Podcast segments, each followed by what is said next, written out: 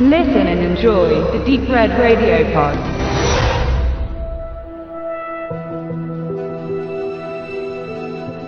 Ja, Texas Chainsaw 3D läuft bei uns in der Uncut-Fassung 92 Minuten ungefähr.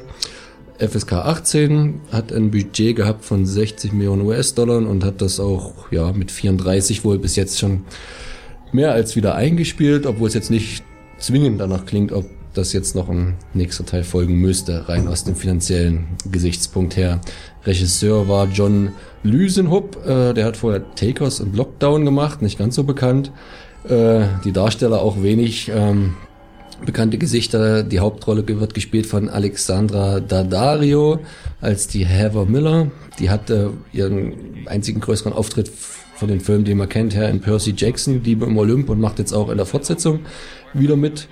Und als Leverface äh, schwingt diesmal der Dean Jäger, die Serie, äh, die Säge. Äh, der hat in verschiedenen Serienepisoden von Navy CIS mitgespielt, Cold Case, Bones und Medium. Ähm, und dann so als kleine Cameo-Auftritte quasi noch Gunnar Hansen, der alte Leverface aus dem Original, der den Boss Sawyer spielt und früher halt auch noch in Haus der Tausend Leichen, Halloween, äh, dem Remake oder auch dem Texas Chainsaw Massacre Teil 2 mitgewirkt hatte. Ähm, genau wie der Bill Mosley als Drayton Sawyer ja auch keine unbekannte Größe aus dem Horror-Universum, äh, der zum Beispiel auch schon im Original Texas Chainsaw Massacre mitwirkte. Ähm, ähm, die Veröffentlichung kommt von Highlight Communications und Konstantin. Film ist draußen seit dem 8.5. als sowohl Blu-ray Disc 3D, Blu-ray Disc 2D und natürlich auch auf DVD. Ähm, die Extras sind für heutzutage Verhältnisse relativ üppig ausgefallen. Da gibt's diverse ähm, ähm, Interviews oder ähm, ähm, hinter den Kulissen dann ähm, Previews und Kurzberichte vom Set, Originaltrailer, äh, also ganz viele verschiedene kleine Kurzfilmchen mit äh, insgesamt anderthalb Stunden Laufzeit, ein Audiokommentar, also eigentlich schon was das Herz begehrt, ist auch zwingend nötig und da leite ich jetzt ganz geschickt über zum Fazit, weil der Film an sich äh, jetzt nicht ganz so gelinde gesagt der Bringer ist.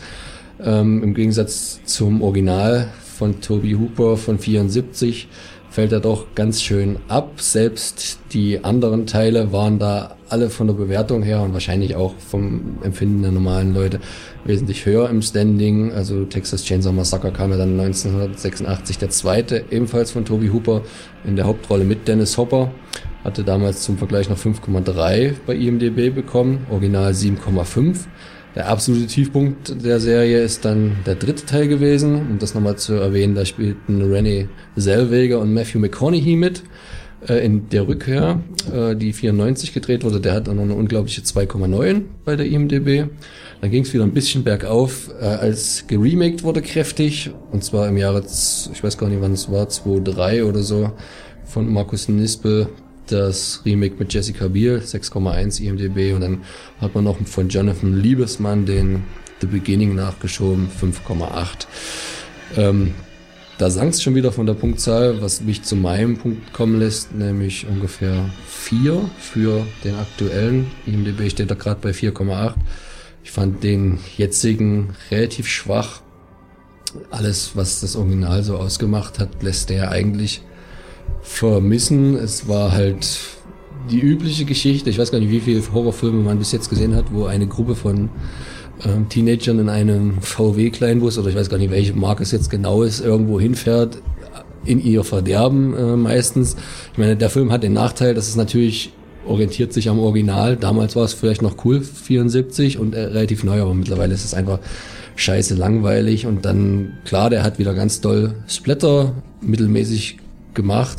Viel mehr natürlich auch als das Original. Das spritzt wirklich und du siehst auch die Säge, wie der Körper da abgetrennt wird und alles schick. Ähm, aber was übrig bleibt, ist nicht viel ähm, und deswegen von mir die vier Punkte. Bei dir, David?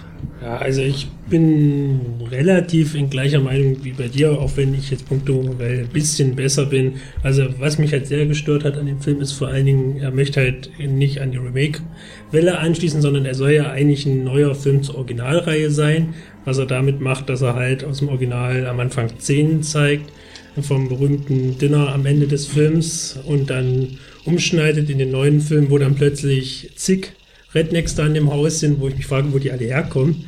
Und es dauert halt auch wirklich ziemlich lange, bis der Film dann mal so ein bisschen in Schwung kommt. Hat halt, wie du schon sagst, immer das Übliche zu bieten, wenngleich ich da immer so ein Typ bin, ja, stört mich das, stört mich das nicht.